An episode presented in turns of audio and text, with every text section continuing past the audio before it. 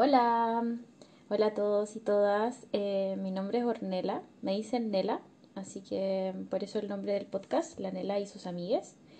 Em, no sé si alguna vez han tenido esa conversación con sus amigos en que eh, se cuestionan si es que deberían hacer un podcast o sería demasiado entretenido si hiciéramos un podcast o después de una conversación muy larga de algún tema en particular. Em, se miraron entre sus amigas y dijeron así como, deberíamos hacer un podcast. bueno, eh, a mí me ha pasado muchas veces eso con mis amigas, em, con distintos grupos sobre distintos temas que solo divagamos y conversamos de la vida, filosofamos y nos cuestionamos el sentido del mundo y de la existencia y cómo hacer un mundo mejor y entre medio o al final de la conversación es muy común que salga la idea de, hey, deberíamos hacer un podcast, sería bacán, todo el mundo nos escucharía. Eh, sí, claro. y finalmente em, esa idea siempre termina en no hacerlo, claramente. Em, y obviamente me gustaría que esa idea no quedara ahí, y ahora les quiero contar también cómo llegué a este momento en el que dije, ok, voy a hacer un podcast. Em, hace como un par de semanas, yo creo, quizás, sí, por ahí, eh, estaba viendo un live de una amiga eh, que es psicóloga, hablando sobre salud mental con una amiga de ella. Em, la verdad es que lo pasé increíble, fue un excelente live Em, escucharlas a las dos hablar sobre sus opiniones al respecto de salud mental. Obviamente la, la Fran, mi amiga, saludos Franba, eh, es sequísima y tiene todo el conocimiento técnico al respecto, entonces pudo como ayudar a todas las personas dentro de los comentarios del live de salud mental.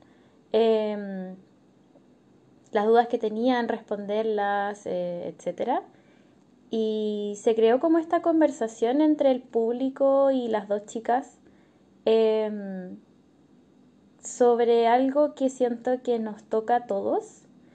Em, o sea, bueno, todos somos humanos, todos tenemos mente y es muy importante que también podamos hablar de este tipo de cosas, ¿no es cierto? El tema es que en los comentarios mucha gente les ponía así como, hoy deberían empezar un podcast, deberían empezar un podcast y yo súper de acuerdo con esa idea.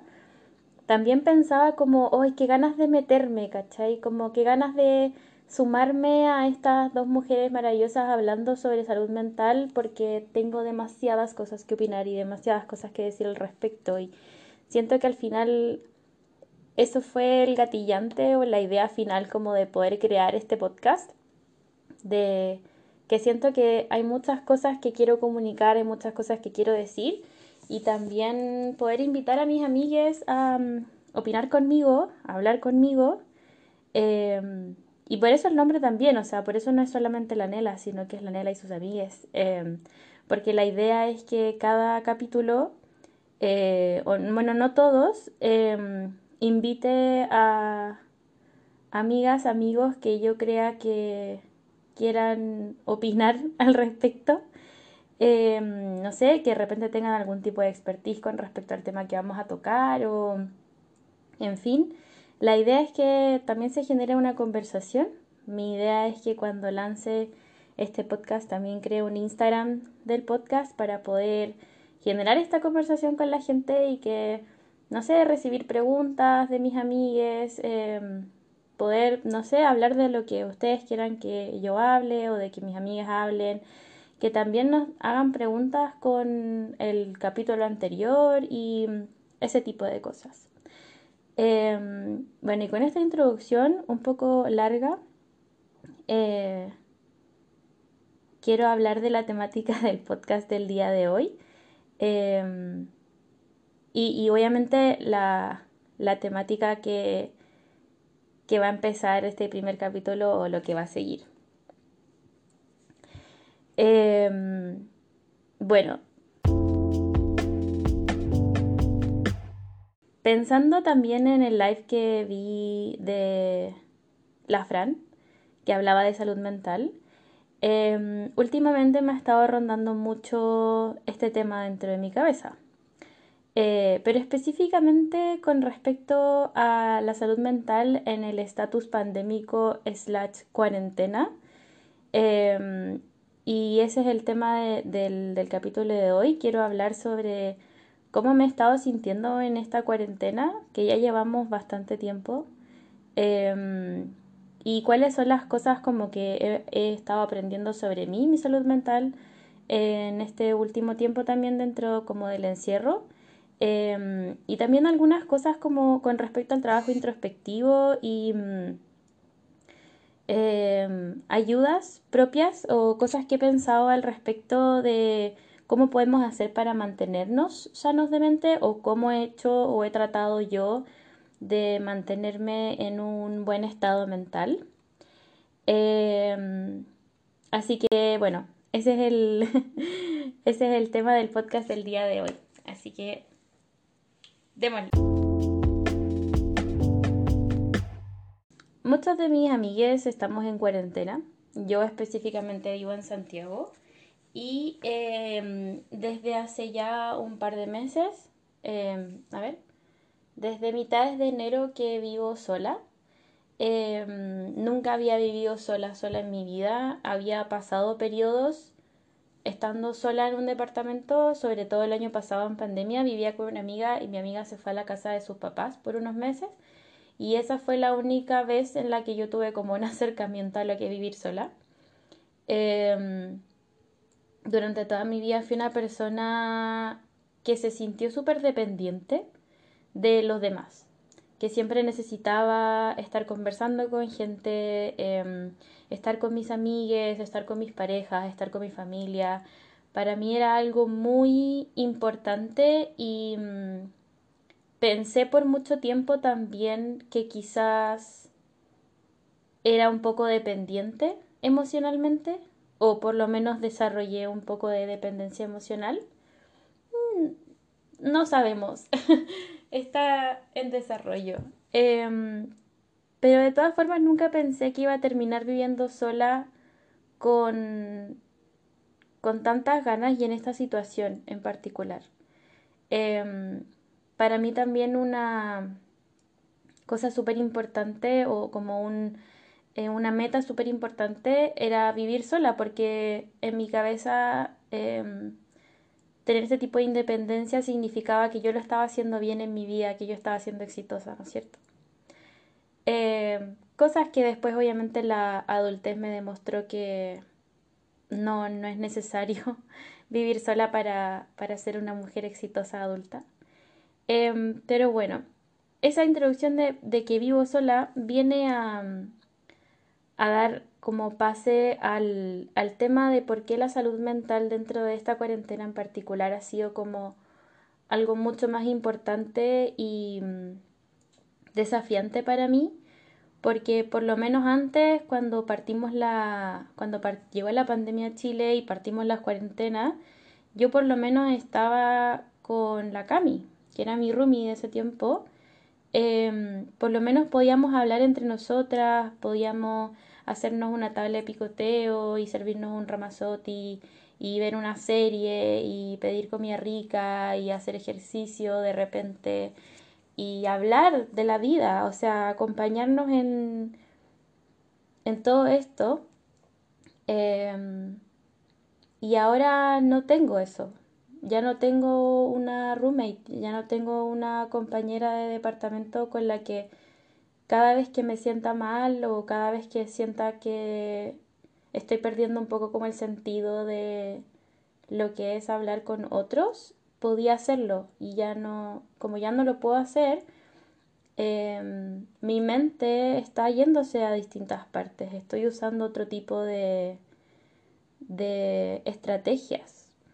Y porque em, bueno, hace un tiempo estábamos también en fase 3, fase 2, dentro de Santiago por lo menos, y mm, la verdad es que se sentía bastante normal. Me juntaba harto con mis amigas, o sea, siempre cuidándome harto, juntándome con gente que yo sé que se cuida.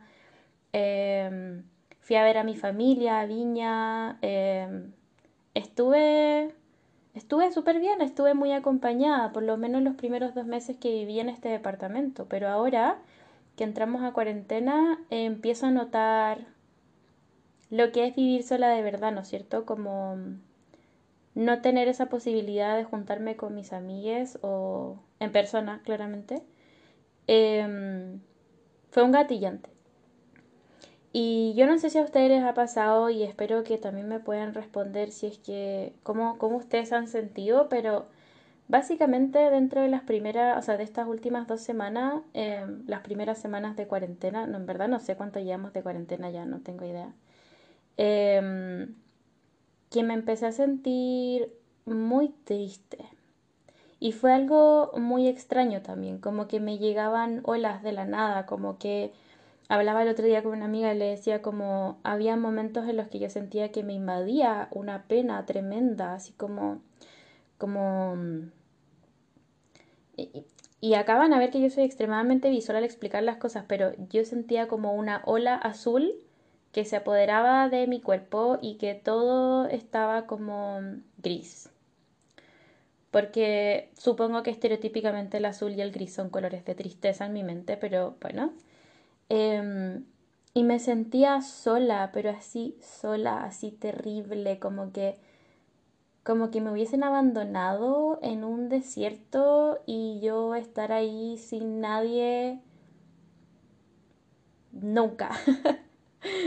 Em, y me pasaba esto y me sentía triste y me ponía a ver una serie o me ponía a escuchar música y obviamente escuchaba música sad porque como como buena persona pisciana, supongo, eh, o emocional, como ustedes prefieran decirle, em, cuando uno se pone en el mood de la tristeza, uno se pone en el mood de la tristeza y uno va con todo. Por lo tanto, tenía que escuchar música triste para potenciar ese mood, ¿no es cierto? Entonces, em, ¿qué era lo que me pasaba por la mente? A todo esto, quiero hacer un paréntesis en el que para contarles que, bueno, la gente que va a escuchar este podcast lo sabe, pero yo estuve dos años y medio en terapia eh, desde el 2018 hasta el año pasado, 2020, a finales de 2020 o principios de enero de este año, la verdad es que no recuerdo muy bien. Creo que fue antes de año nuevo. Em, pero yo ya pasé por terapia. No digo que ya pasé, no voy a volver a pasar nunca, no lo tengo idea, pero em, pasé por terapia y pude trabajar mi regulación emocional, ¿no es cierto? Cómo, cómo, cómo estoy viendo o cómo he tratado de, de mejorar o, o, de enfrentar estos tipos de situaciones, por ejemplo, este de que me llegue esta pena intensa de la nada. Em, el tema era que en mi cabeza empezaban a llegar estos pensamientos de esto es solo un momento, em, esto va a pasar, em, te sientes triste ahora, pero no significa que te vas a sentir triste em, toda la semana o todo el mes o va a ser una constante. Yo sabía, por alguna razón, llámenlo intuición, de que no iba a ser un estado constante. Y esa era una de las cosas que me calmaba, pero porque yo también suelo racionalizar lo que siento. Entonces, para mí era muy fácil poder decir, ok, esto es algo efímero, vívelo por mientras, que estoy muy orgullosa de mí a todo esto, porque antes no hubiese podido hacer este tipo de cosas, solamente me hubiese caído en un hoyo y no me hubiese levantado, o por lo menos habría hecho como que me levanté, pero en verdad era mentira ahora podría decir así como, yo sé que esto es un momento y vivamos nuestra emoción. Ahora, llegaban con eso igual, aunque estuviese este lado como de positivismo, como de, ok, esto es solamente un ratito, em, esto va a pasar. Em, también llegaban pensamientos intrusivos también llegaba esa negatividad que me decía, estás cayendo nuevamente en la depresión. Em, esto no va a pasar así de fácil. O estás sola y, y nadie quiere hablar contigo y estás viviendo esta cuarentena sola y esto es terrible y bla, bla, bla. Pero por suerte mis pensamientos positivos eran mucho más fuertes que los negativos, por lo tanto, no sé, o sea, podía salir de la, de la sensación.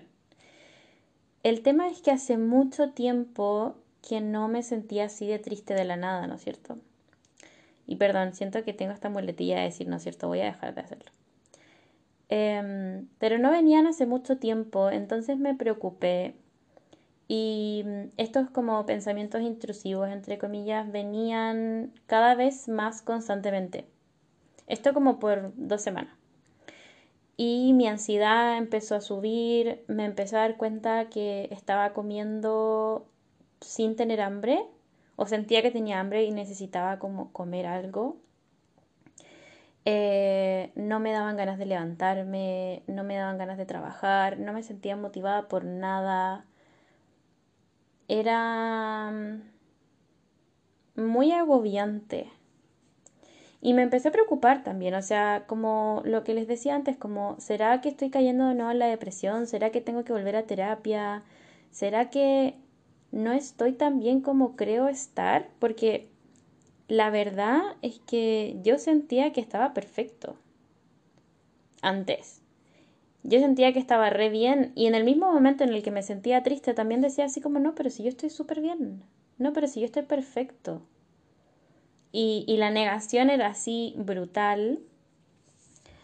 El tema es que después, mientras fue pasando el tiempo, mientras fue pasando em, las semanas, eh, me empecé a dar cuenta de que, ok, tenía algunos síntomas de ansiedad que yo los tengo súper identificados, por ejemplo, me empecé a sacar el pelo. Yo no sé si alguno de ustedes hace esto, pero yo lo que hago es que agarro un mechón de pelo em, y lo reviso y saco estos pelos como gruesos y feos, se podría decir. En el colegio con una amiga le decíamos pelos caca. o ella le decía pelos caca y yo se lo copié. Em, y empezaba a hacer esto. Después me di cuenta por un video de YouTube de Arden Rose, que es una youtuber que yo sigo desde muchos años atrás, en la que ella hizo un video con respecto a la salud mental y em, ella tiene lo mismo, también se sacaba el pelo, pero ella se sacaba el pelo de las cejas y las pestañas cuando estaba en el colegio. Y tiene un nombre esto, algo que termina en manía, no lo recuerdo. Em, también este como de pellizcarse la piel o por ejemplo como eh, no sé, hay gente que tiene esta obsesión como de sacarse los puntos negros o, o, o, agarrar una pinza y empezar a sacarse los pelos del bigote, pero como ansiosamente o de la ceja o... Y es algo que es como calmante para uno. También comerse las uñas. Todos estos síntomas de ansiedad tienen un nombre y son parte de, de algo mucho más grande con respecto a la ansiedad. O sea, la ansiedad no llega a tu vida porque sí eh, algo en la gatilla y es importante primero darse cuenta que muchas de las cosas que nosotros normalizamos, esto como de comerse las uñas o sacarse el pelo o qué sé yo, son síntomas.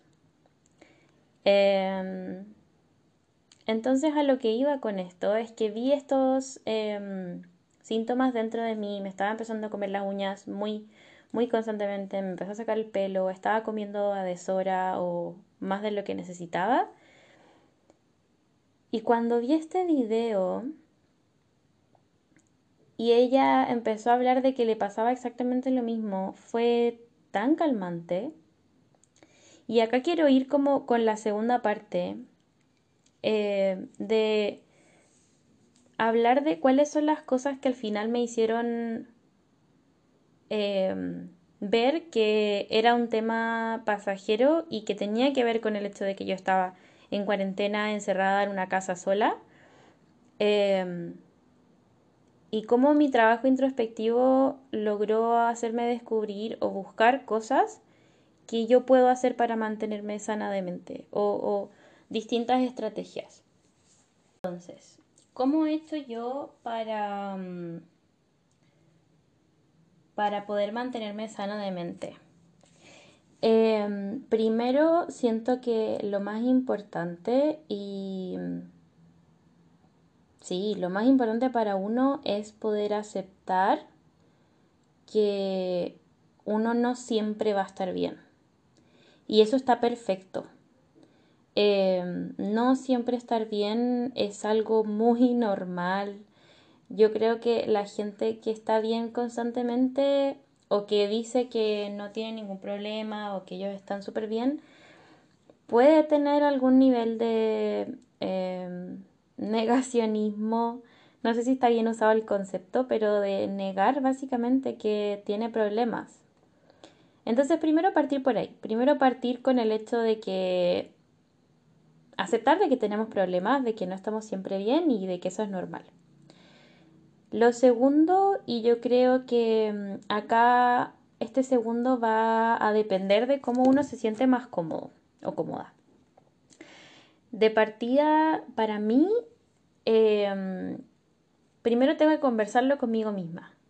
Aceptarlo y después conversarlo conmigo misma. Tipo, tener esta misma conversación que yo estoy teniendo con un público imaginario, tenerla conmigo o con un público imaginario también, tipo, eh, últimamente me he estado sintiendo así, ya sa, ya sa, em, creo que esto no, no está bien o no es normal o lo que sea, lo que se les venga a la mente y de repente puede ser conversarlo en voz alta con ustedes mismos, eh, escribirlo en un diario, hacerlo eh, en sus mentes, tener discusiones en la ducha, conversaciones con la, en la ducha con su público imaginario o con su yo cualquiera, em, para igual procesar la idea, para procesar el sentimiento, para poder entenderlo.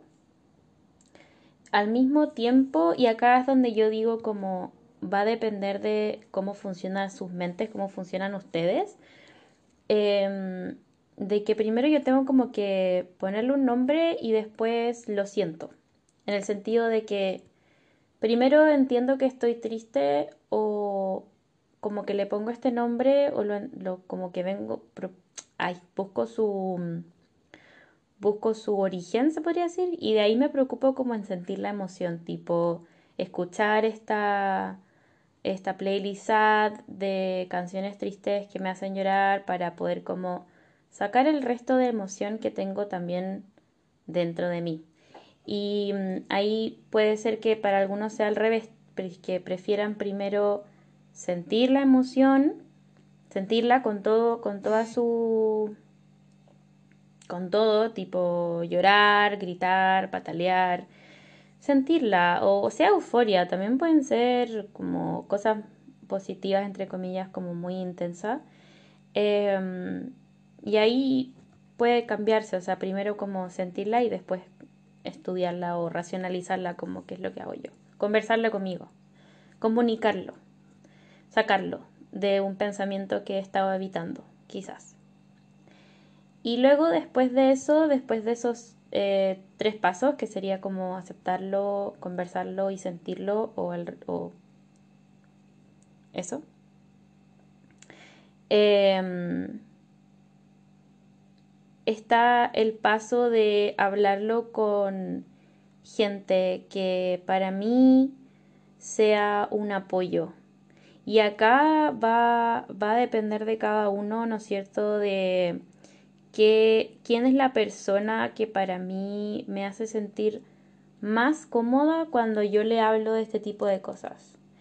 Y acá puede ser cualquier persona, puede ser sus parejas, puede ser su mejor amigo o amiga, pueden ser sus padres, pueden ser un desconocido en el Internet, puede ser cualquier persona, pero una persona que para ustedes sea un espacio seguro es lo más importante. Yo tengo una amiga que creo que es la que ha escuchado todos mis discursos emocionales con respecto a, no sé, emociones que he tenido, problemas que he tenido. De hecho, con ella hablaba de salud mental ayer mismo y nos mandamos audios constantemente. Algún día va a estar invitada a este podcast, claramente.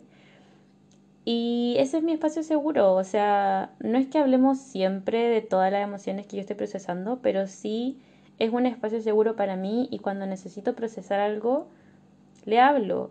Y, ¿Y por qué digo un espacio seguro? Porque es muy necesario que ustedes sientan que no van a ser juzgados eh, cuando digan estoy teniendo pensamientos intrusivos o estoy cayendo en una depresión tremenda o cosas que de repente pueden sonar súper fuertes, es muy importante que la persona a la que ustedes se lo comuniquen sientan y sepan que no los van a juzgar, que no van a apuntar el dedo por que ustedes estén pasando por un mal momento. Eso es lo más importante para mí. Eh, y creo que es muy, muy importante entenderlo. Eh, porque de repente hay gente que uno siente que es muy cercana o que espera que sean muy cercanos porque uno tiene expectativas también de la gente cercana em, y que no siempre logran ser un espacio seguro. Y está bien, hay gente que uno no, la, que no la van a, que no te va a entender 100%. Y es normal. Nadie está en tu mente tanto como tú. Por lo tanto, hay gente que no te va a entender 100% y está bien. Eh, pero ojalá sí tener una persona o, o también ser ese espacio seguro uno mismo. Pero ¿por qué creo que es importante hablarlo con otro? Es porque la otra persona te puede dar otra perspectiva. Porque quizás ni siquiera necesitas otra perspectiva, sino solamente necesitas ser escuchado y la otra persona te va a validar y te va a decir, ah, mira, cacha que a mí también me pasa lo mismo, o eh, que heavy que te esté pasando esto, o espero como que puedas solucionarlo, o simplemente abrazarte y escucharte, o qué sé yo. Y mm, bueno, eso con respecto al procesamiento como de la ansiedad o de todas las emociones un poco negativas que hemos estado sintiendo por el tema de la pandemia y de la cuarentena en específico.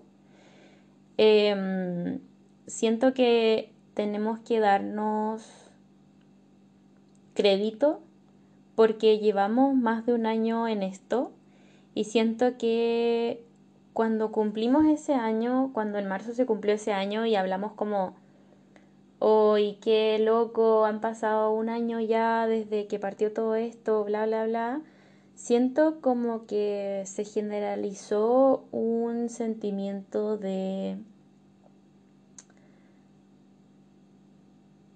como baja esperanza, como no, sé si existe la palabra inesperanza. Yo sé que existe alguna, alguna palabra que explica el antónimo de esperanza, pero desesperanza Em, generalizado, onda, todo el mundo estaba como, hoy qué heavy, onda, pasa un año y seguimos igual y después cuando entramos a cuarentena y ahora con la cantidad de casos, seguimos con muy bajita eh, esperanza del futuro, de que esto mejore, de que, de que las cosas cambien. Eh, y yo sé que van a cambiar, yo sé que van a mejorar, pero ahora solamente se siente peor. Y mm, creo que también es uno de los gatillantes más fuertes con el tema de la ansiedad. Yo sé que hay gente que esto no le ha afectado tanto. Y qué bueno, estoy muy contenta por esas personas, pero con el caso de, de mí y de los amigues con los que he conversado, esto nos ha afectado bastante. Em, y siento que por eso también es importante hablar de esto. Y ahora vengo con, después de poder conversarlo con una persona, después de poder verbalizarlo, de sentirse escuchada, de, sentirse eh, acompañada en todo esto, em, creo que vienen los rituales de autocuidado. Em, y digo rituales porque quiero que se hagan rituales, quiero que se hagan hábitos el autocuidado debería ser algo que todo el mundo tuviese súper internalizado. Em, y, vamos a hablar, quiero hablar en algún capítulo de esto en general, así como hacer un capítulo completo sobre el autocuidado. Pero ¿cuáles son las otras cosas que dentro de la pandemia o dentro de la cuarentena me han servido a mí para mantenerme sana de mente? Aparte de las cuatro que ya dije, primero, y esto va a sonar muy cliché, pero em, darle tanto cuidado a mi mente y a mi cuerpo como se lo doy a otras personas.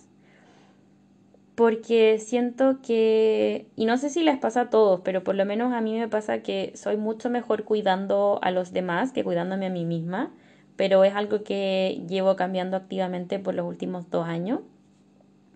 Entonces, cosas que empecé a hacer, por ejemplo, y con qué me refiero a cuidar mi mente y cuidar mi cuerpo. Primero, comer bien. O sea, la comida tiene un impacto demasiado importante dentro de nuestras vidas, dentro de nuestra energía, dentro de, de nuestra piel, de nuestro pelo, de, de la energía que tenemos para hacer las cosas y como la motivación de todo. Eh, yo sé que hay mucha gente que de repente sufre de, no sé, el colon irritable o que son celíacos o tienen la guata sensible. Ellos desde hace mucho tiempo que ya saben, ya saben cuáles son las comidas que les hacen mal. Eh, por suerte, eh, las personas que tienen algún tipo de problema, no sé si por suerte, retiro esa palabra, lo borro. Em, por algún problema específico han tenido que, ya saber cómo mejorar sus dietas, ¿no es cierto? Pero siento como que tenemos que tomar el ejemplo de estas personas que lo han hecho por fuerza mayor y hacerlo por que es algo que deberíamos hacer. Em, ver nuestras dietas, ver lo que estamos comiendo, entender que hay cosas que uno cree que son súper saludables y en verdad no lo son, asesorarse, no hacerle caso a gente random en internet y en verdad alimentarse balanceadamente con las porciones que corresponden, eh, consumiendo las vitaminas y minerales que necesitamos siendo de la edad que tenemos y del peso y del y de la estatura que tenemos, lo que sea, la edad, whatever. Creo que es una de las cosas más importantes. Obviamente también hidratarse es muy importante, tomar agua. De hecho, acá tengo mi botellita, voy a tomar agua ahora.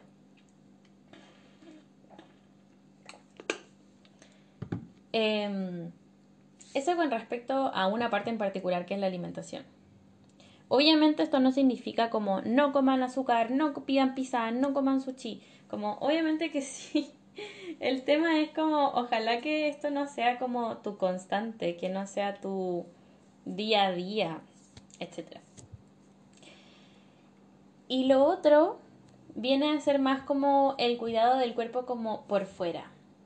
Em, y con esto voy así como, no sé, a la gente que le gusta darse baños de tina, que se dé baños de tina, a la gente que le gusta hacerse mascarillas en la cara, que se ponga mascarillas o hacerse los pies o hacerse las uñas o eh, ponerse una mascarilla para el pelo, todo ese tipo de cosas y que da lo mismo el género que ustedes sean, por favor. Yo sé que la gente que son más cercanas a mí, esto lo tienen súper internalizado, pero no tienes que ser mujer para cuidar tu cuerpo de, de estas formas. No tienes que ser mujer para darte un baño de tina o para ponerte una mascarilla o para ponerte una... Eh, o para cuidar tus manos, no sé, como ustedes quieran, para pintarse las uñas, whatever todo el mundo puede hacer lo que quiera.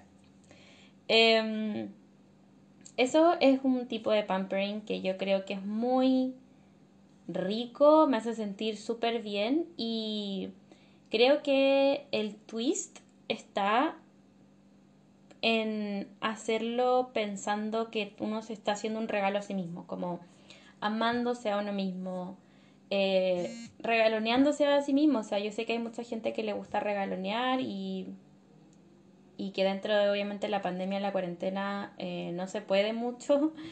Em, así que darse ese tipo de, de regaloneos pensando en esto lo estoy haciendo porque me quiero, porque, porque me quiero demostrar lo mucho que me quiero. Em, y haciéndolo todo el rato con cariño, porque siento que es muy importante em, internalizar el amor propio como algo vital. Otra de las cosas que siento que es muy importante o las cosas que he estado descubriendo para mantenernos, para mantenerme a mí misma sana de mente, em, es hobbies. O sea, hobbies que me llamen la atención, no hobbies que estén de moda. Y con esto quiero recalcar porque obviamente hay momentos en los que en la pandemia se puso de moda, no sé, cualquier cosa, abordar, qué sé yo. Eh, lo importante es tener algún hobby o alguna actividad llamativa que mm, a ustedes los llene. Es decir, a mí me gusta mucho escribir, pero no lo hago mucho. No me voy a estar forzando a escribir, pero sí creo que es una forma para mí muy buena de sacar lo que tengo dentro de mí. Me gustan mucho los videojuegos. Para mí, jugar videojuegos es algo muy calmante, muy relajante. Yo juego juegos para pasarlo bien y divertirme. Escuchar música también, cocinar, em, dibujar, pintar, eh, leer libros. Cualquier hobby que ustedes como que se puedan poner dentro de sus rutinas solamente porque lo pasan bien y porque eso los hace felices. Hacer deporte también. De repente hay mucha gente que le gusta hacer deporte no solamente como porque es algo positivo para tu cuerpo, sino como también porque se sienten súper bien y su hobby es hacer deporte. Em, de repente tomar la decisión de empezar un hobby que tenían hace mucho tiempo em, pensando en hacer y nunca lo hicieron, yo creo que este es el momento para hacerlo. O sea, por ejemplo, desde la cuarentena pasada yo empecé a estudiar tarot y astrología. Yo conocí al tarot, obviamente me había leído el tarot con amigues y personas X eh, durante mi vida, pero nunca había pensado en estudiarlo para aprender. Eh, y fue lo que hice la cuarentena pasada. Tomé tres cursos de tarot del año pasado. Y partí después de ese eh, un curso de astrología, donde lo estoy pasando bomba. O sea, chiques, es lo máximo. Creo que encontré una de mis pasiones dentro de la vida y mis amigas cercanos lo saben. Hablo de astrología constantemente, perdón si es que los tengo aburridos, pero esa también fue una de las cosas que yo descubrí que me atreví y que ahora dentro de la cuarentena lo estoy pasando genial aprendiendo y estudiando de esto. O sea, en verdad es lo máximo, no sé. Así que les invito a que si es que aún no parten ese hobby que, que les gustaría empezar, o sea, no sé, eh, si dibujar es su hobby y ustedes me van a decir, ay, pero es que soy muy mala dibujando, o sea, no.